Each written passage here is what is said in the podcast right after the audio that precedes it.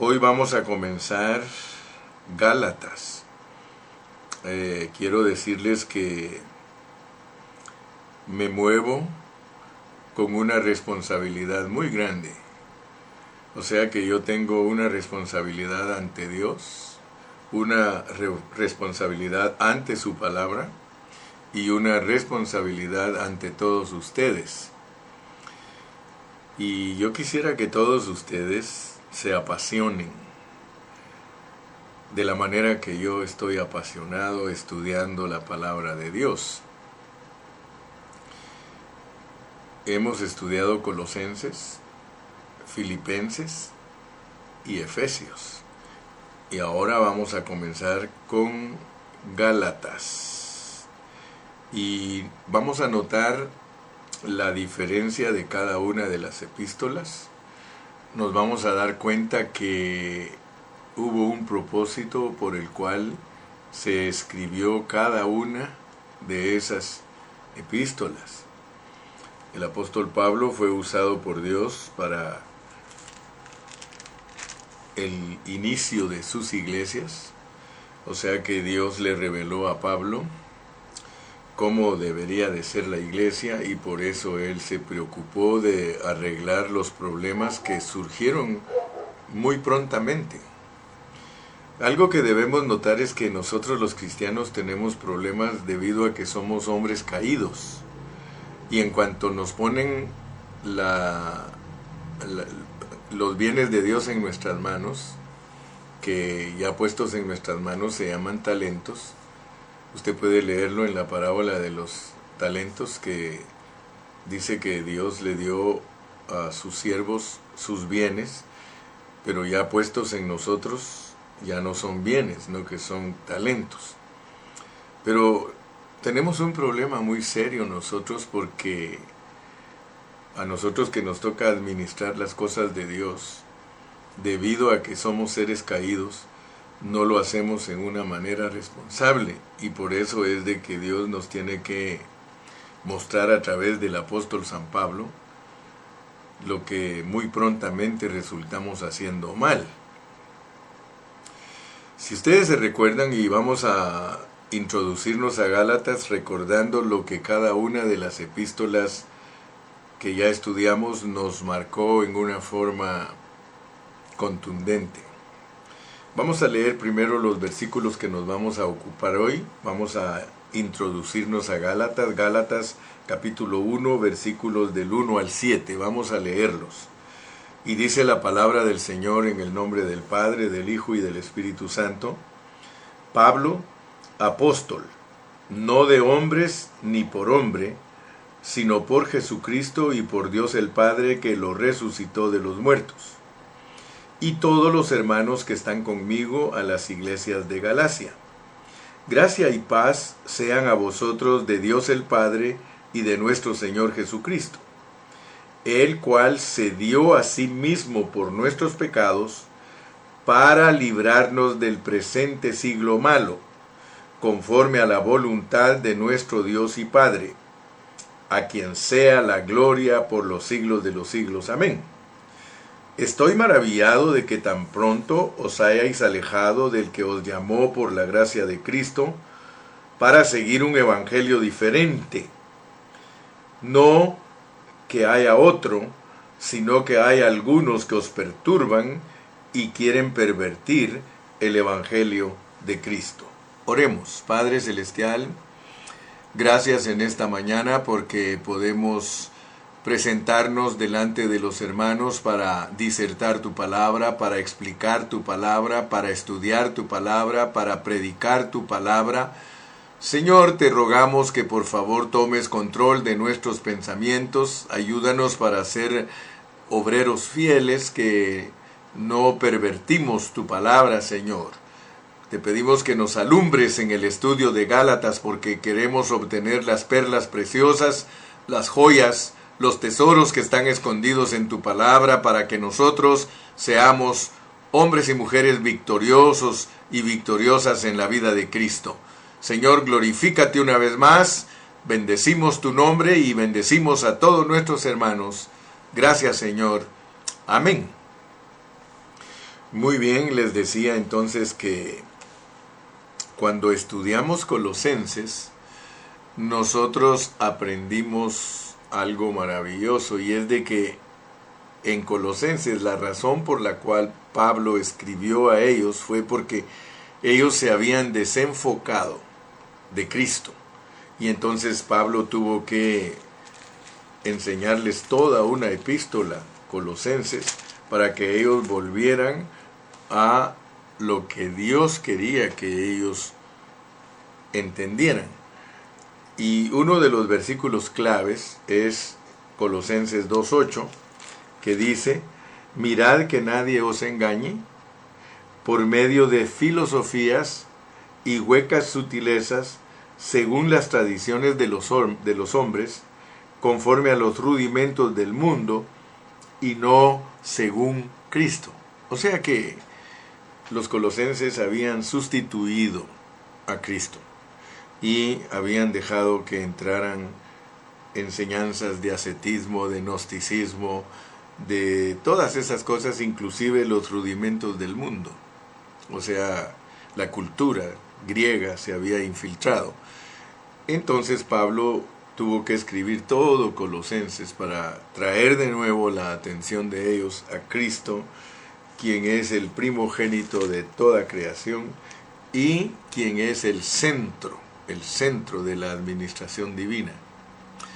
Muy bien, después de eso tenemos Filipenses, que también fue escrito con otro propósito. Entonces, por favor, no se les olvide el propósito de cada una de las epístolas. Colosenses es volvernos a Cristo y no distraernos en cosas que no nos dejan avanzar en lo que es Cristo. Y Colosenses también nos habló del cuerpo y la cabeza. Así que podemos entender que en Colosenses se nos presenta a Cristo como la cabeza de la iglesia. Después estudiamos Filipenses y uno de los versículos claves en Filipenses, aparte de todo lo puedo en Cristo que me fortalece, que es Filipenses 4:13 y que todo el mundo lo sabe, está Filipenses 1:21, porque para mí el vivir es Cristo y el morir es ganancia. Entonces, en Filipenses la carga de Pablo era que nosotros experimentemos a Cristo, que Cristo se vuelva nuestro vivir. Entonces eso, aún en Efesios estudiamos de que es tomar a Cristo como nuestra persona, no solo tenerlo como nuestra vida, porque nosotros podemos tener a Cristo como nuestra vida, y aún así no haberlo tomado como nuestra persona. Entonces, eh, el propósito de Pablo cuando nos habla ahí en Efesios de que Cristo haga de nuestro corazón su morada es tomarlo como nuestra persona. Ok, entonces, Colosenses, no distraernos, Filipenses, experimentar a Cristo, pero cuando llegamos a Efesios, oh, aleluya, ya vieron que efesenciamos 81 veces. 81 mensajes les presenté yo de Efesios y allí en Efesios nosotros aprendimos la plenitud de la iglesia, porque está revelada la iglesia en Efesios en sus siete aspectos, eh, mostrándonos que ahí está la plenitud de Dios. Y gracias a Dios que ayer cerré eh, el estudio de Efesios y creo que a todos nos quedó claro, de tres capítulos y tres capítulos. O sea que en esos seis capítulos, eh, los primeros tres, lo importante es entender que nosotros como iglesia somos el cuerpo, somos el reino, somos la familia de Dios y somos el edificio de Dios. Y eso es el misterio, porque ese misterio es la mezcla de Dios con el hombre.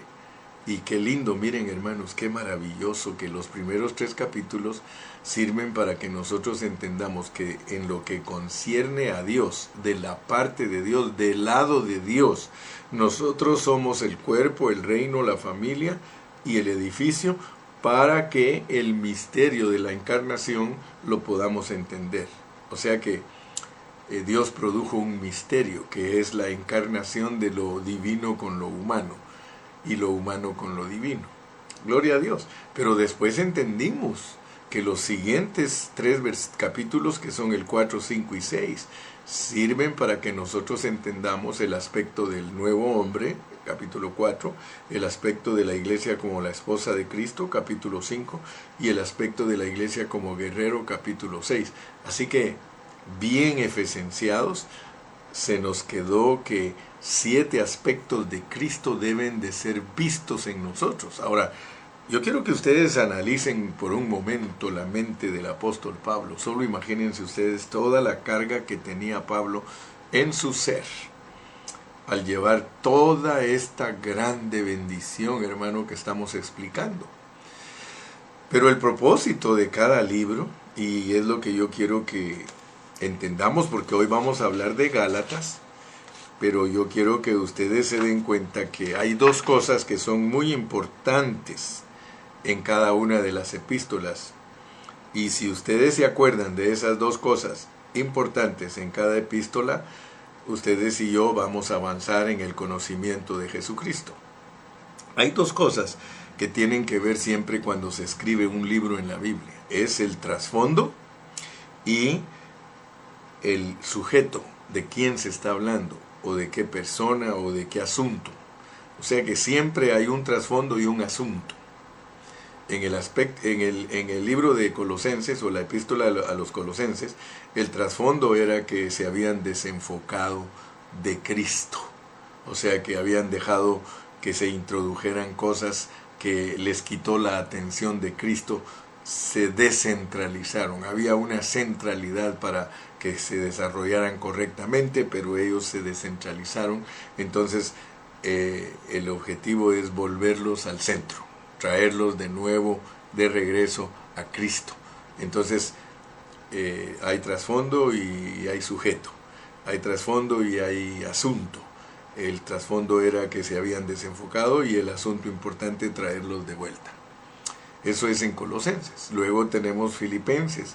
En Filipenses el problema es de que ellos habían dejado de vivir a Cristo, de experimentar a Cristo. Ellos se estaban llenando de conocimiento, pero no experimentaban a Cristo. Tenían las herramientas, tenían todo, pero no estaban disfrutando la experiencia de vivir a Cristo. Por lo tanto, se habían apartado de la experiencia y había que volverlos a la experiencia. Para mí el vivir es Cristo. Gloria a Dios, todo lo puedo en Cristo que me fortalece. Luego tenemos los aspectos de Efesios donde el apóstol Pablo mira el trasfondo de los de Éfeso que habían perdido el primer amor. Se recuerda que eso está en Apocalipsis. Era una iglesia que estaba apasionada por Dios, pero de repente empezó a perder el interés en las cosas de Dios y Dios tuvo que usar a Pablo para abrirles de nuevo el panorama y que vieran que la iglesia es tan amplia y que tiene siete factores ahí que tienen que ser analizados, sumados, para que podamos entender la realidad de lo que es eh, la iglesia como una entidad corporativa. Eso se hizo énfasis. O sea que el individualismo estaba tomando lugar y por eso había que explicar que la iglesia es algo corporativo. Muy bien, qué lindo, ¿verdad? Porque eh, hemos efesenciado por tres meses. Y ahora vamos a galacenciar por otros dos meses. Yo creo que vamos a estar unos dos meses galacenciando, pero quiero que tú ahora te des cuenta cuál es el propósito, o sea, de, de Gálatas, porque hay un, trasfondo, hay un trasfondo. Yo quiero que tú empieces a ver el trasfondo de Gálatas. Mira cómo dice Gálatas capítulo 2 y versículo 3. Sí, Gálatas 4, Gálatas 2, 4, mira cómo dice. Y esto, a pesar de los falsos hermanos. Fíjate pues, por favor, yo quiero que tú y yo nos concentremos en el estudio de Gálatas porque vamos a ver el, trasfondo y vamos a ver qué es lo que Pablo quiere corregir en Gálatas. El trasfondo es, y tú lo puedes ver, Y esto a pesar de los falsos hermanos introducidos a escondidas que entraban para expiar nuestra libertad que tenemos en Cristo Jesús, para reducirnos a esclavitud. Nota pues, el problema que había en Gálatas era que habían falsos hermanos. Ahora vas a saber tú lo que son los falsos hermanos. Vas a aprender por medio de Gálatas lo que son los falsos hermanos, porque sí hay falsos hermanos no son los hermanos carnales, no son los hermanos que, dan problemas ahí en la iglesia de carnalidades, esos no son falsos hermanos, esos son unos carnales, ¿ok? Y por eso hay que aprender, porque Dios quiere que seamos espirituales. Pero vamos a ver el, el trasfondo y la medicina, ¿verdad? Porque siempre que hay un trasfondo hay una medicina, porque hay un problema. Eh, quiero que por favor se recuerden siempre de este versículo que así como así como en Colosenses se nos dice que Cristo es la imagen del Dios invisible y el primogénito de toda creación, así como en Filipenses se nos dice todo lo puedo en Cristo que me fortalece, para mí el vivir es Cristo, el morir es ganancia, así como allí en, en Efesios se nos tocan puntos importantísimos de esas siete cosas, de esos siete aspectos de la iglesia. También en Gálatas hay un versículo que yo sé que todos ustedes lo saben y que vamos a hacer bien en estarlo recordando siempre. Miren cómo es Gálatas 2.20. Ustedes ya saben que Gálatas 2.20 es el, el versículo famoso, famosísimo de Gálatas. Dice, con Cristo estoy juntamente crucificado y ya no vivo yo, mas vive Cristo en mí. Y lo que ahora vivo en la carne, lo vivo en la fe del Hijo de Dios, el cual me amó y se entregó a sí mismo por mí. Fíjense pues. Hay versículos de cada libro que la gente los sabe de memoria. De cada epístola hay versículos famosos y, ustedes saben que no estoy mintiendo, el versículo famoso de Gálatas es Gálatas 2.20. Pero nosotros vamos entonces a entender cuál es el mensaje de Gálatas. Conociendo su trasfondo, vamos a entender lo que Dios quiere que nosotros logremos. Dicho en otras palabras, ¿qué es para nosotros galacenciar? Si yo te he dicho que colosenciar es que colosenses se forje y, se, y que te constituya, si filipensear es que filipenses te constituya, si efesenciar es que efesios te constituya, entonces lo mismo, seguimos en ese mismo principio. Porque los libros de la Biblia son para experimentarlos, no es para conocerlos, sino para experimentarlos. Está bien que los conozcamos, pero ustedes saben que eso es objetivo. Gracias a Dios que hay palabras que ya las dominamos. Eso es solo objetivo. Nosotros queremos experimentarlo, lo cual se llama subjetivo. Gracias a Dios. Estamos contentos. Estamos contentos, ¿verdad que sí? Estamos contentos porque Dios nos va a introducir entonces a Gálatas. Gálatas. Quiero recordarles que a medida que adquirimos experiencia, gloria a Dios, a medida que adquirimos experiencia en el estudio de la palabra, nosotros aprendemos a usar más y más y más la Biblia. Yo he procurado, porque Dios sabe que he procurado, enseñarles a ustedes toda la Biblia. Toda. Algunos con ustedes he estudiado Génesis, Éxodo, Levítico, Números, Deuteronomio, con otros de ustedes he estudiado Mateo, Marcos, Lucas, Juan, etcétera, etcétera, Apocalipsis y ahora puedo decir recientemente hemos estudiado Colosenses, Filipenses, Efesios y ahora Gálatas. Les digo esto porque tenemos que ir eh, eh, ensanchando nuestro conocimiento de la palabra del Señor. En Efesios fuimos desafiados a conocer la altura, la profundidad, la anchura y la largura de Cristo. Entonces, gracias a Dios que estamos en buenos negocios, good business, estamos en buenos business. Y si tú amas la palabra, junto con el hermano Carrillo vas a descubrir muchos tesoros, muchos tesoros.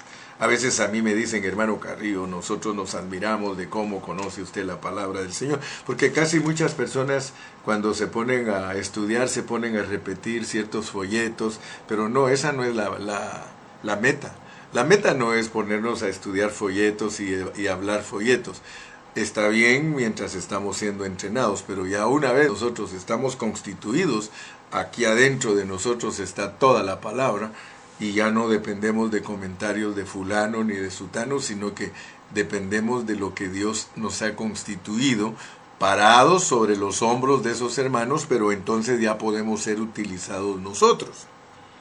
Dios no nos quiere como máquinas repetidoras, sino que nos quiere como gente constituida. No estoy diciendo que es malo repetir, porque yo mismo repito. No estoy diciendo que es malo usar un folleto para desarrollarnos, para los entrenamientos, no hay problema. Pero si esa palabra no, no se constituye en nosotros, si no abunda en nosotros, nosotros somos las cartas abiertas, a nosotros nos pueden leer y nosotros podemos fluir la palabra. Ese es el objetivo, que todos seamos apóstoles, que todos seamos profetas, que todos seamos evangelistas, que todos seamos maestros y pastores. Esa es la meta de Dios, eso lo aprendimos en Efesios. Muy bien. ¿Por qué les estoy diciendo esto? Por un versículo que voy a leerles para introducirnos. Apenas estoy haciendo los arreglos de ver cómo me introduzco a Gálatas. Aleluya. Voy a leer un versículo que me gusta mucho en Génesis. Génesis 1.14. Génesis 1.14 dice, dijo luego Dios, dijo luego Dios, hay lumbreras en la expansión de los cielos para separar el día de la noche y sirvan de señales para las estaciones, para días y años. Ok. Gracias a Dios, hermanos, que Génesis es un libro abierto también para nosotros. Yo he enseñado de Génesis y es pura alegoría. Génesis es alegoría. Génesis son tipos. Génesis son sombras. Génesis son metáforas que nos ayudan a entender la Biblia. La Biblia debemos aprender a interpretarla en su totalidad.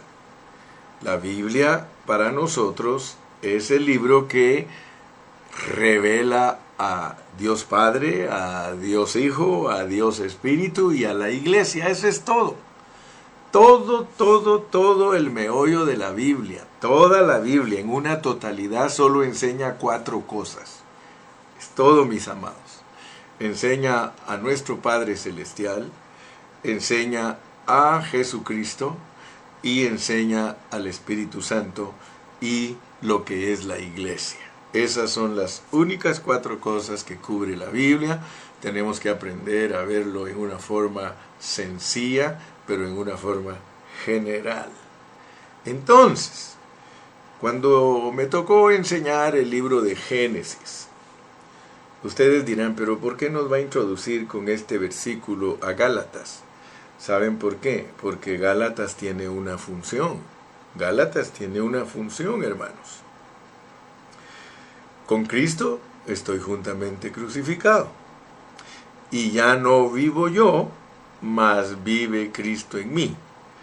Y lo que ahora vivo en la carne, lo vivo en la fe del Hijo de Dios, el cual me amó y se entregó a sí mismo por mí. Ok, entonces vamos a dejar sentada una base que nos va a ayudar a entender Gálatas. Gálatas, si analizamos ese versículo que es un versículo central en el libro de Gálatas, es que debe de desaparecer de nosotros poco a poco el viejo hombre. Fíjense, el viejo hombre. Antes de hablarles del problema serio que tenían los de Gálatas, yo quiero que veamos el propósito de Dios en Gálatas. Que ya no vivamos nosotros, ya no vivo yo, mas vive Cristo en mí. Fíjense, el nuevo hombre con el viejo hombre. Si ustedes recuerdan en las demás epístolas, porque las epístolas se complementan unas con otras. Para entender bien, bien Gálatas, nosotros tenemos que usar toda la Biblia. Y al usar toda la Biblia, nosotros vamos a pegar en el centro de lo que Dios está buscando. Si vamos a hablar del problema que había en en Galacia, vamos a hablar del problema de las iglesias de Galacia, porque a todas las iglesias de Galacia les fue escrita esa epístola. Pero debemos de ver que el propósito en Gálatas es que ya no vivamos nosotros, ya no vivamos nosotros, sino que viva Cristo en nosotros. Y vamos a aprender cómo se logra eso, porque Gálatas es para experimentarlo. Si nosotros no experimentamos Gálatas, perdónenme que les diga esto, pero todos nosotros vamos a ser como eran los judíos. Los judíos buscaban la justicia de Dios por medio de una religión. Yo estoy consciente, hermanos, que si los judíos los tratos de Dios los volvieron en ellos una religión, lo mismo pasó con la iglesia. Acuérdense que el hermano Carrillo es un predicador del año 2020. Yo no soy predicador del año 100, ni del año 200, ni del año 300, ni siquiera del primer milenio. Yo soy un predicador de los fines de los siglos. Yo soy un predicador que tiene de trasfondo 2020 años de religión. Cuando Cristo vino la primera vez y a Pablo le tocó, le tocó bregar con gente que tenía 1500 años de religión. Al hermano Carrillo le toca bregar con personas que tienen 2020 años de religión. Entonces yo quiero que por favor entendamos Gálatas, porque Gálatas nos va a ayudar a dejar de vivir en nuestro hombre viejo, porque el hombre viejo es el que inventa la religión para querer justificarse delante de Dios. Entonces, mis amados, por favor pongan mucha atención a las enseñanzas que vamos a estar desarrollando. Porque aquí dice, dijo luego Dios, hay lumbreras. Y yo quiero que todos ustedes sepan que cuando en la Biblia se habla de lumbreras, que son el sol, la luna, las estrellas, se está hablando de revelación divina, se está hablando de luz. En la Biblia la luz es Dios como la palabra. Si ustedes leen Juan capítulo 1, ahí dice, en el principio era el verbo, el hablar, la palabra, y la palabra era con Dios, y la palabra era Dios, esta era en el principio con Dios, y dijo Dios. ¿Eh? Y dijo Dios. Entonces, cuando leemos Juan capítulo 1, dice que en él estaba la vida y la vida era la luz de los hombres. En Él estaba la vida y la vida era la luz de los hombres. Entonces, yo quiero que ustedes noten que las lumbreras sirven para separar el día de la noche. En la Biblia el día representa todo lo que proviene de Dios y la noche representa todo lo que proviene de Satanás o todo lo que viene de Satanás. Lo de día, todo lo que viene de Dios, lo de noche, todo lo que viene del diablo. Pero noten ustedes que esas lumbreras, si ustedes están entendiendo mi punto, las lumbreras que son el sol, la luna y las estrellas, sirven para señales de, señales de, o señales para. Son señales para las estaciones de días y años, estaciones para días y años. Ahora, fíjense que en la Biblia estaciones son los meses. En la Biblia estaciones son seasons, seasons. Los seasons son los meses. O sea que los meses sirven para días y años. Para días y años. O sea, un mes tiene 30 días. Y un año tiene 12 meses. Entonces, yo quiero que ustedes vean esto, porque esto es muy importante. Porque la tierra, la revelación de Dios en la Biblia acerca de la tierra, no crean tanto que se está refiriendo al globo terrestre, se está refiriendo a nosotros. Nosotros somos la tierra. Acuérdense de la parábola del sembrador. O sea que nosotros somos la tierra en la cual Dios se ha sembrado como semilla. Y gracias a Dios que estamos estudiando el Evangelio de Mateo, eh, precisamente el sábado, no se les olvide que tenemos seminarios sobre el reino y ahí estamos cubriendo todo lo que tiene que ver con la simiente que ha sido sembrada en la tierra para producir el reino, la cosecha del reino. Muy bien, volvamos a nuestros negocios, porque estamos en business, estamos en Gálatas, pero queremos entender cómo funciona Gálatas a la luz de la revelación divina. Les decía que las lumbreras sirven para que nosotros entendamos cómo es la revelación divina, pero nosotros como la tierra, en nosotros se marcan meses, se marcan días, meses y años. Si nosotros somos la tierra, y aquí Dios está usando una metáfora para explicar asuntos concernientes a nosotros, entonces pongámosle atención pues porque eso nos va a ayudar a entender. Dios nos compara a nosotros como la tierra, y nos ha dado su revelación divina para que nosotros podamos ver la manera en que Él trata con nosotros según los días, según los meses y según los años. O sea que nosotros somos la tierra en la cual Dios trabaja y Dios soberanamente ha establecido las estaciones. Muchos hermanos no saben lo que son las estaciones, pero las estaciones son el weather, el weather dice son las estaciones. El weather nos dicen cuándo es invierno, cuándo es primavera, cuándo es verano y cuándo es otoño. Ahora, quiero por favor que al entrar a Gálatas nosotros sepamos que Dios trata con nosotros. Dios trata con nosotros y nuestra vida tiene invierno, nuestra vida tiene primavera, nuestra vida tiene verano y nuestra vida tiene otoño. Ahora, ese ciclo, porque nosotros estamos viviendo años, a nosotros la Biblia dice que Dios nos va a conceder vivir en esta tierra 80 años, los más robustos. Algunos se van antes, Dios sabrá por qué, pero a los más robustos dice la Biblia que Dios les, les concede 80 años. Ahora, estoy tratando de que me entiendan bien, por favor, porque estoy hablando en parábolas. Ahorita estoy hablándoles en puras parábolas. Somos la tierra, la cual pasa por un ciclo durante el año, todo el año. Ahorita dicen que está todo descontrolado el ciclo porque el ojo de, de allá de la...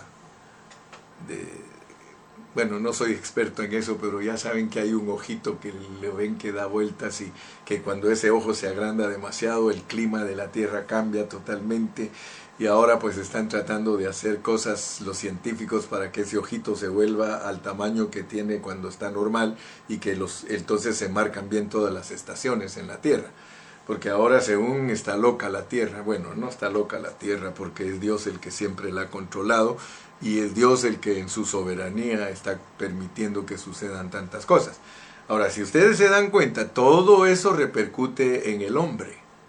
Porque el hecho de que el clima esté loco y todo eso, miren cómo está la gente. La gente está loca, la gente está violenta, la gente está eh, impaciente, la gente está irritada. Usted no le puede decir nada a nadie porque se va a venir en contra suya. Por eso ahora tenga cuidado porque usted tiene que vivir como luminaria en medio de toda esta tiniebla. Pero volviendo a nuestros business. Gracias a Dios que no se me olvida, hermano, todavía Dios me ha bendecido con mi mente que la puedo llevar para allá y traerla de regreso y llevarla para este lado y traerla de regreso y no se me olvida el pensamiento central que estoy desarrollando. Aleluya, gloria a Dios. Bendito Jesús.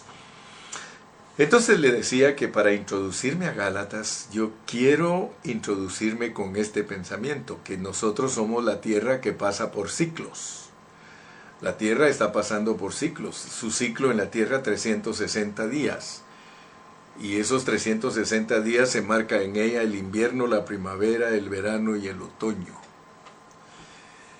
Si usted habla con los agricultores, los agricultores le explican el porqué, el porqué de las estaciones.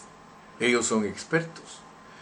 Usted los oye hablar que la luna, que el sol, y que la cosecha y que esto y que el otro, pero es que ellos saben cómo funciona durante todo el año el ciclo de cosechas. Agustín, que es agricultor, él nos podría explicar, hermano, de tal fecha a tal fecha la tierra hace esto, de tal fecha a tal fecha la tierra hace esto otro. Así que no estoy hablando ni teorías ni inventos, estoy hablando de una realidad que está en la palabra de Dios.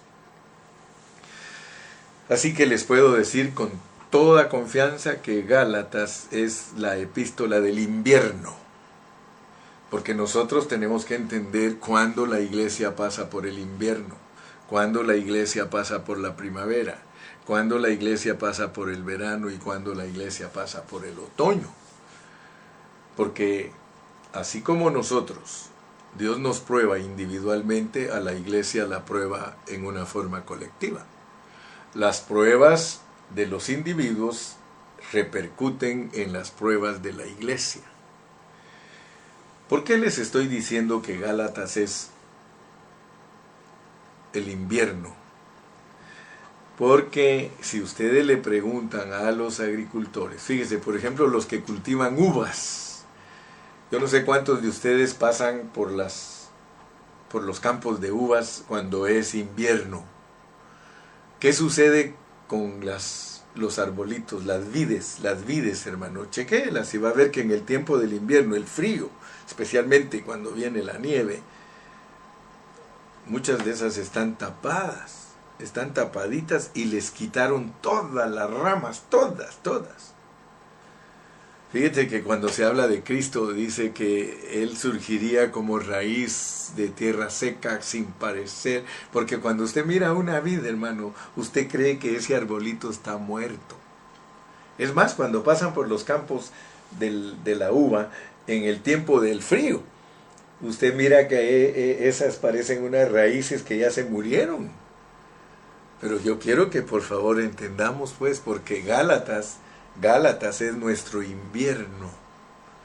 En el invierno los agricultores preparan todo lo que es las plantas, las cortan y, y, ¿saben por qué? Porque en el invierno se muere todo, todo se muere.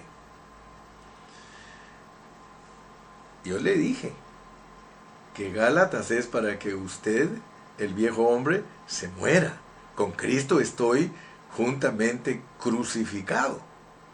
Entonces note pues que tenemos que tener nuestra experiencia de invierno, porque nuestra experiencia de invierno nos va a preparar para la primavera cuando ya se caen todas las hojas. Y eso nos prepara para el verano que hay que dar fruto. Fíjese, fíjese qué tremendo, qué tremendo es entender Gálatas. Porque Gálatas es para lo que dijo Juan el Bautista, conviene que yo mengüe para que él crezca. Fíjese hermano, en, en esos arbolitos de la vid, todos se los quitan, pero no les quitan la vida, porque la, la vida está en la raíz. Así que Dios a nosotros nos quiere quitar todo, pero no nos quita su vida, porque al quitarnos todo solo nos está preparando. Lo mismo que cuando podan una planta. Usted se ha dado cuenta que las plantas para que reflorezcan, para que vuelvan a florecer con toda esa hermosura, las podan y a veces hasta pareciera que ya la mataron de una vez. Pues vamos a tomarlo también de esa manera. Gálatas es para podarnos. Y yo quiero que Dios te dé sabiduría y que abras tu espíritu porque Gálatas tiene un trasfondo. Gálatas tiene un trasfondo, pero también tiene un remedio, tiene una medicina, cómo volvernos a, la, a lo verdadero. Pero si no entendemos que Dios, que Dios nos quiere tratar por medio de la cruz, pero no una cruz en la que tú por tus propios medios te crucifiques, porque algunos hermanos dicen, es que yo quiero crucificarme, es que yo quiero estar, eh, me voy a ir a la cruz. Mira, hace poco Dios ya me quitó ese concepto de que tú te puedes bajar de la cruz y que te, porque dice, nos bajamos de la cruz, dicen algo, no hermano, ningún cristiano, ningún cristiano se puede bajar de la cruz, ni puede estarse subiendo y bajando de la cruz, no hermano. Con Cristo estoy juntamente crucificado. Con Cristo estoy juntamente crucificado. Esa es la declaración y la revelación de Dios para nosotros. Lo único es que nosotros o tenemos fe para estar ahí con Él o no tenemos fe, pero no nos podemos bajar nosotros ni subir nosotros. Con Cristo estoy juntamente crucificado y ya no vivo yo. Y ya no vivo yo. Por eso te tienes que dejar podar. Pero tienes que entender el tiempo de tu poda. Tienes que entender tu invierno. El invierno solo sirve para que tú puedas florecer en el verano. Me explico, ¿verdad, hermano? Estás comprendiendo lo que quiere decir Gálatas, ¿verdad? O sea que el libro de Gálatas es para que nosotros desaparezcamos y que aparezca el nuevo hombre, para que se vea en nosotros Cristo. El mensaje de las epístolas se complementa una con otra. Gloria a Dios. Hermano, entonces, si nosotros logramos entender esto, nosotros vamos a ver qué es lo que nos impide a nosotros eh, no estar viviendo estilo Gálatas. Porque vivir estilo Gálatas es, es vivir, y aquí lo vamos a ir viendo ahorita despacito. Fíjate que leímos los primeros siete versículos de Gálatas. Tú sabes que cuando leímos esos versículos, nosotros nos dimos cuenta de algo. En Gálatas dice Pablo, apóstol, no de hombres, ni por hombres, sino por Jesucristo y por Dios el Padre que lo resucitó de los muertos. Como vamos a estar galacenciando bastante tiempo, vamos a poder usar tiempo para explicar muchos detalles, porque aún al terminar Gálatas tenemos que regresar a hacer un repaso de todo lo que no alcanzamos a desarrollar. Pero yo hoy quiero que tú veas que aquí en Gálatas hay algo muy importante verlo y que nos tenemos que dar cuenta porque resulta que a través de este hablar de Pablo, Dios nos va a revelar asuntos y cosas que Él quiere que nosotros las alcancemos a ver. Cuando hablamos del trasfondo de un libro de la Biblia, te lo quiero ilustrar. Es como que fuera un pizarrón negro, ese es el trasfondo. Y, vale la pena compararlo de esa manera porque casi todos los libros de la Biblia, el trasfondo por, por, el cual se escribieron es porque había una situación negativa. Pues resulta que en ese pizarrón negro, que es el trasfondo, hay que escribir con yeso blanco para que resalte. Porque la verdad tiene que resaltar con letras blancas que nos, que nos ayuden a ver la realidad de la corrección de ese trasfondo. Tú sabes que el pizarrón es negro, así lo diseñaron para escribir letras blancas. Entonces nunca se te olvide que el pizarrón negro era lo, el problema de los Gálatas. y lo blanco que escribió Pablo para que sobresaliera de lo negro es la verdad del Evangelio, la verdad de lo que es Cristo. Ya no vivo yo, mas vive Cristo en mí. Entonces, hermano, a través de esto nosotros podemos darnos cuenta que aún cualquier otro libro en la Biblia, como los Evangelios, todos ellos fueron escritos con un propósito. Si ustedes se dan cuenta, el, escritor Juan, por ejemplo, cuando él escribió las epístolas de primera, segunda y tercera de Juan, él tuvo que escribirlas porque en tan poco tiempo ya habían aparecido tantas herejías, anticristo, todo, porque así lo diseñó Dios. O sea que esta carrera de los cristianos no es una carrera eh, sin obstáculos, es una carrera con obstáculos, es una carrera en la que Satanás es el que va a, estar, va a estar estorbando todo el tiempo para que la iglesia no funcione correctamente. Eso ya les enseñé también cómo soberanamente Dios al lado de la iglesia puso a Satanás para que estorbe, pero eso quiere decir que si el justo con dificultad se salva, ¿a dónde parará el impío y el pecador? O sea que nosotros vamos a tener obstáculos para ser una iglesia victoriosa. Vamos a tener invierno, vamos a tener primavera, vamos a tener verano, vamos a tener otoño y cada año se va a repetir. Cada año, pero cada año se da fruto también, hermano. No vayas a creer que, que estamos aquí como tierra infructuosa, no. Cada año vamos a dar fruto, pero no podemos evitar el invierno porque el invierno es parte del año. No puedes evitar la primavera porque es parte del año. No puedes evitar el verano porque es parte del año. Y no puedes evitar el otoño porque es parte del año. Lo cual significa que nuestro ciclo es un ciclo productivo de sufrimiento. La tierra sufre para dar su fruto. Ya te digo que en el tiempo del invierno la tierra parece que todo se le matara Parece que todo está muerto.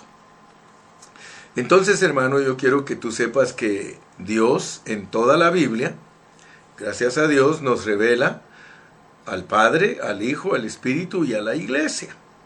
Y principalmente nosotros podemos entender a Dios cuando estudiamos a Cristo.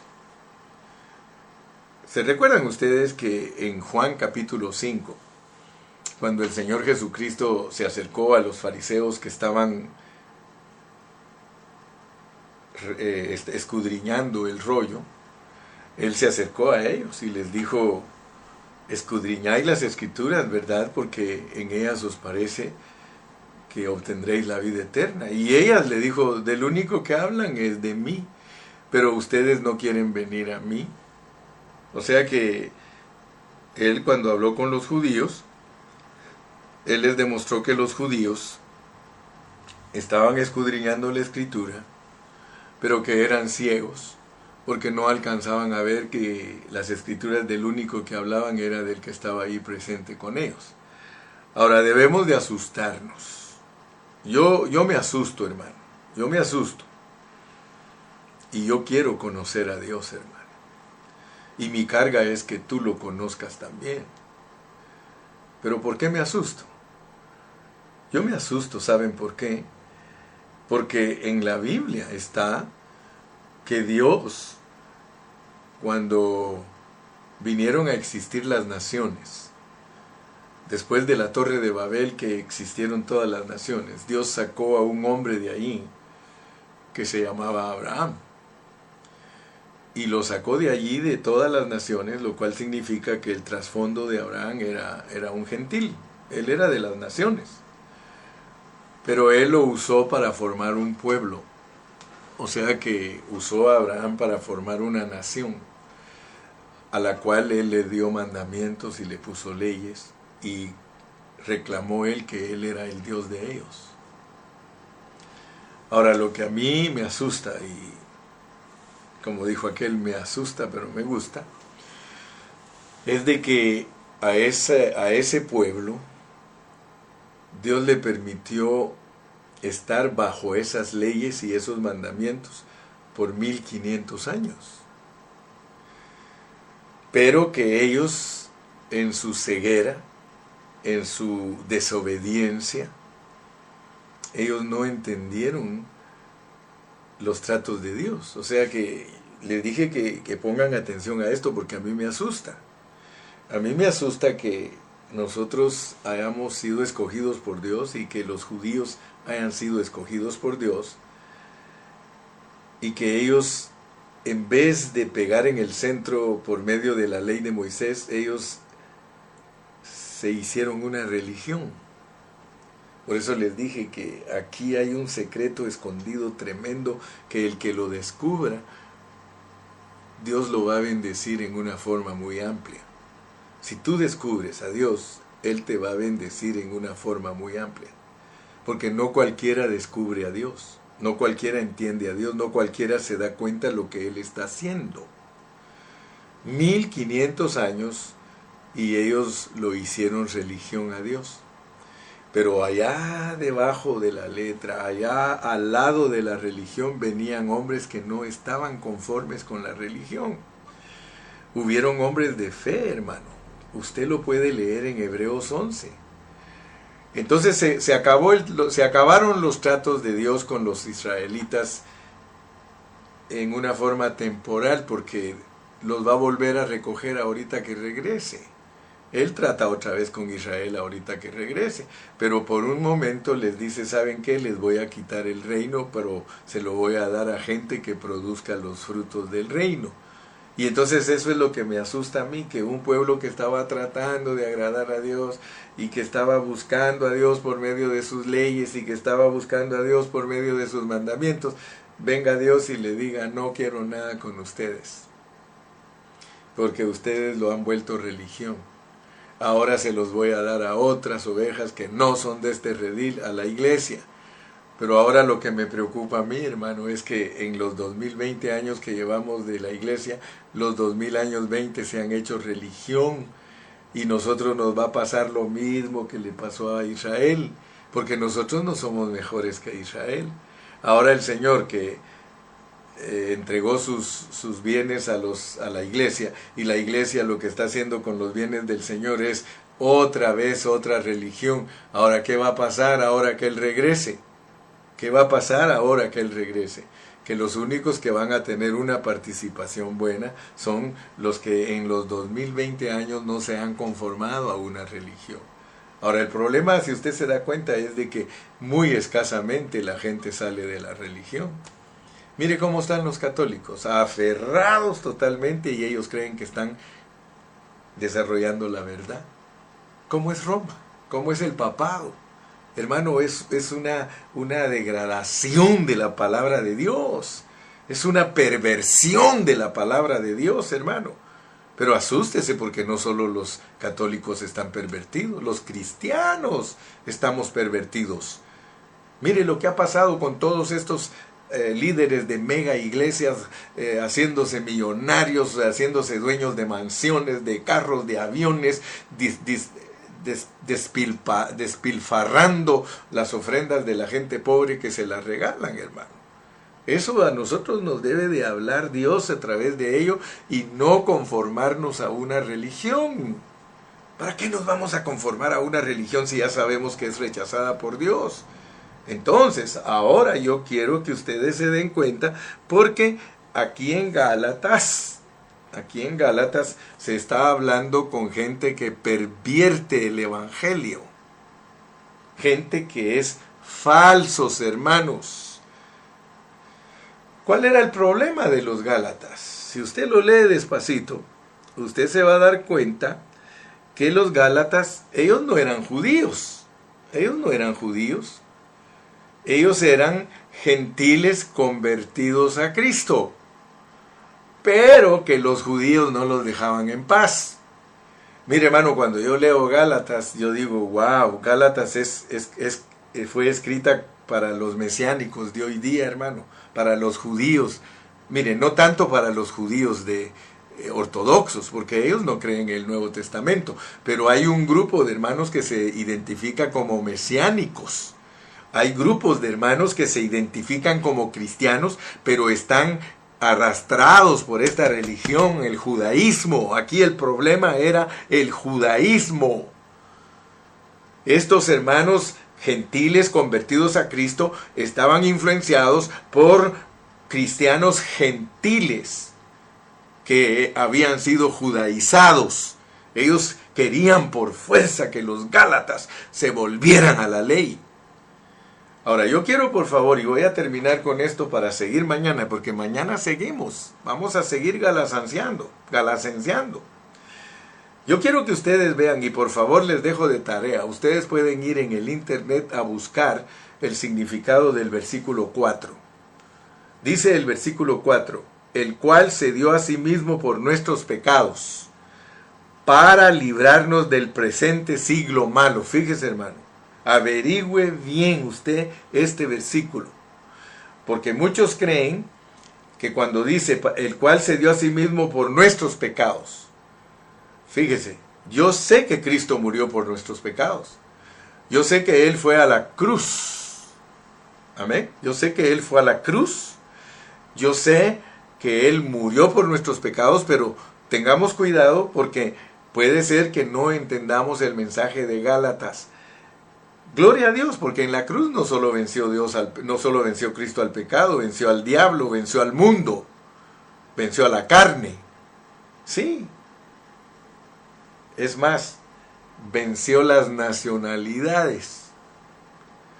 Pero yo quiero que por favor notes lo que este versículo significa, el cual se dio a sí mismo por nuestros pecados para librarnos del presente siglo malo.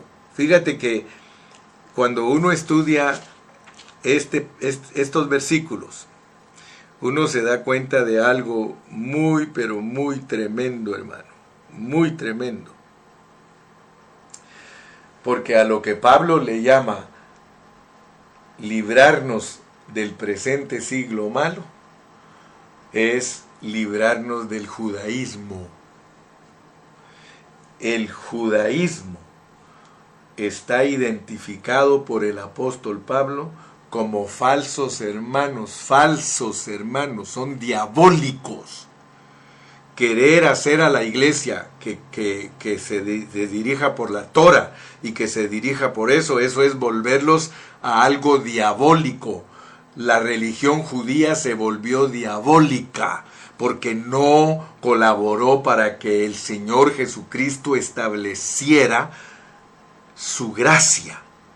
Se resistieron a que el Señor estableciera su gracia y que edificara su iglesia. Todo el que se opone a que Cristo edifique su iglesia y que la gracia del Señor tome control de las personas, que es por fe, todo el que se opone a eso es un falso hermano, así lo llama el apóstol Pablo, no el hermano Gilberto, y le llama una generación de víboras, una generación de víboras. Todo el que quiera hacer volver a un cristiano a la ley es una generación de víboras. Están inspirados por Satanás de la misma manera que los cristianos están inspirados por Satanás defendiendo doctrinas y no están participando en la unidad del cuerpo de Cristo, de la misma manera el judaísmo. Así que todo lo que se opone a Cristo y su gracia y su realidad y el establecimiento de su reino, Dios lo mira como algo diabólico. Así de claro, hermano. Y yo no tengo pelos en la lengua, ni le tengo miedo a nadie. Mire lo que dice aquí. Dice, pues, pues, ¿qué dice? Busco ahora el favor de los hombres o el de Dios. ¿O trato de agradar a los hombres? Pues si todavía agradara a los hombres, yo no sería siervo de Cristo. Lo dijo Pablo y lo repite el hermano Carrillo. ¿En qué contexto dijo Pablo eso de que él, hermano, no era eh, eh, un agrado, un agrade, ¿cómo sería? agradador de hombres. Lo dijo bajo el contexto de que el judaísmo es diabólico. El judaísmo es algo que se opuso a el establecimiento de lo verdadero. Ahora, Por eso asústate, hermano, y yo te comparo con los judíos religiosos a ti que, defiende, que defiendes doctrinas y que no vas a la perfección de predicar la verdad, te comparo con ellos, porque no estás colaborando para que se establezca el reino de Cristo. Ahorita viene el cambio de, del rey, del, al, al reino. Ya así como a ellos los cambió de la ley a la gracia, ahora no te resistas, hermano, no te vuelvas diabólico. Ahora no te resistas, ábrele tu corazón a Cristo porque Él viene para establecer su reino. Ábrete al reino. Las doctrinas son para los niños, ok. Si alguien se acaba de convertir, enséñale doctrina. Pero a los cristianos que tienen 3, 4, 5 años para arriba, enséñales la verdad que es Cristo y la iglesia para participar del remanente de vencedores para que se establezca el reino de Cristo. Hermano, que Dios te bendiga hoy y siempre y yo he entregado el mensaje de hoy, que es la introducción a Gálatas. Mañana seguimos. Que Dios te bendiga, Dios te guarde y hasta la próxima. Bye bye.